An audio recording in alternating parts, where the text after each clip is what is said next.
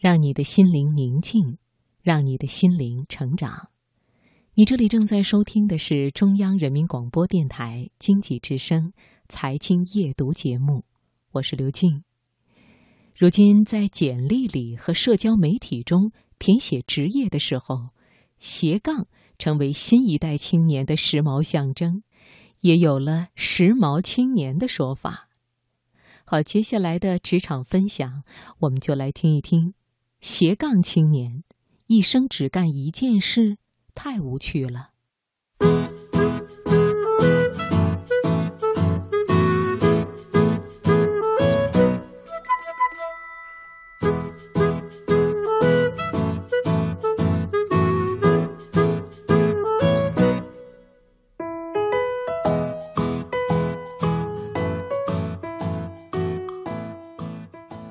斜杠这个词。来源于英文 slash，最早是出自《纽约时报》专栏作家马西·埃尔伯尔的一本书《一个人双重职业》。他采访了几百个和他一样不止一份职业的年轻人，发现他们不再满足单一职业，而是选择能够拥有多重职业和身份的多元生活。这些人在介绍职业的时候。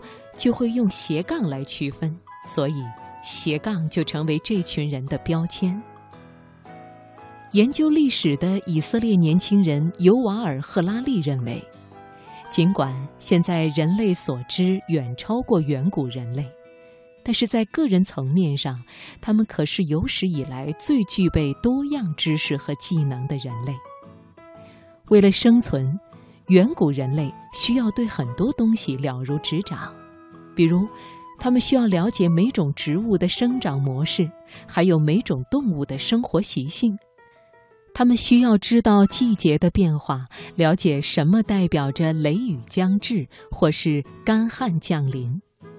如果放在今天，他们大概就是个植物学家斜杠，动物学家斜杠，天文学家吧。如果要用远古人类环境单一、生活方式简单来为我们今天自己的懒惰和无趣做解释，那显然是说不过去的。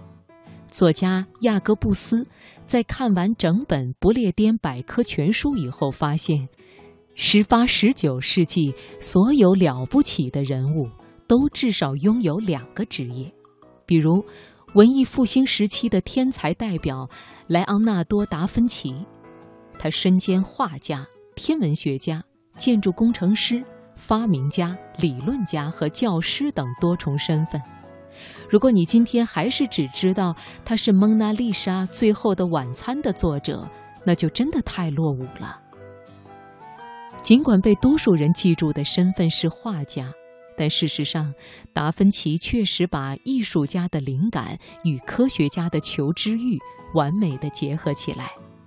他关心天上的鸟是怎么飞的，也关心地上的挖掘机是如何工作的。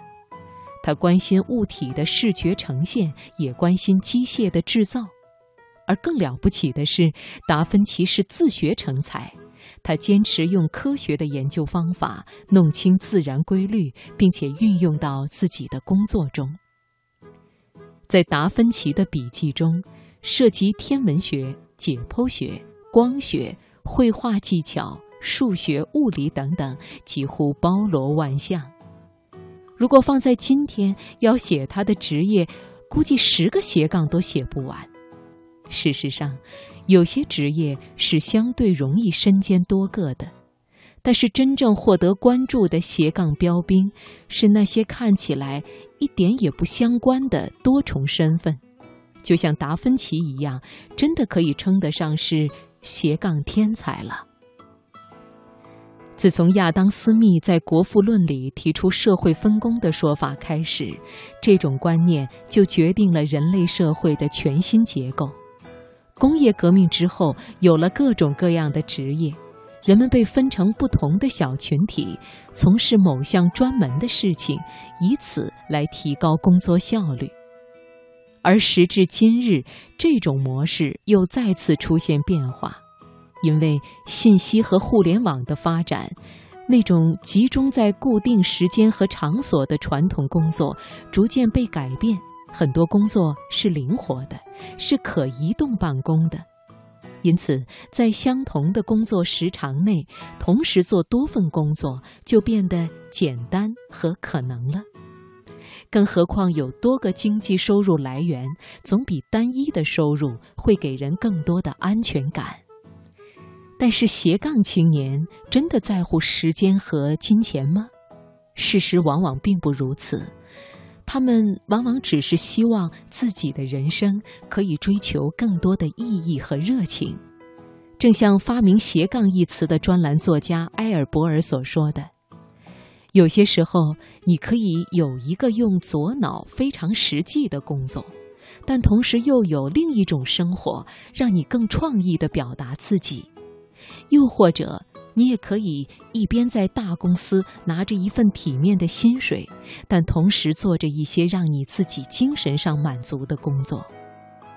而多重职业和身份，有时候还可能产生意想不到的协同效应。比如，当你有一方面的专长之后，你会发现对其他职业方向也有所益处。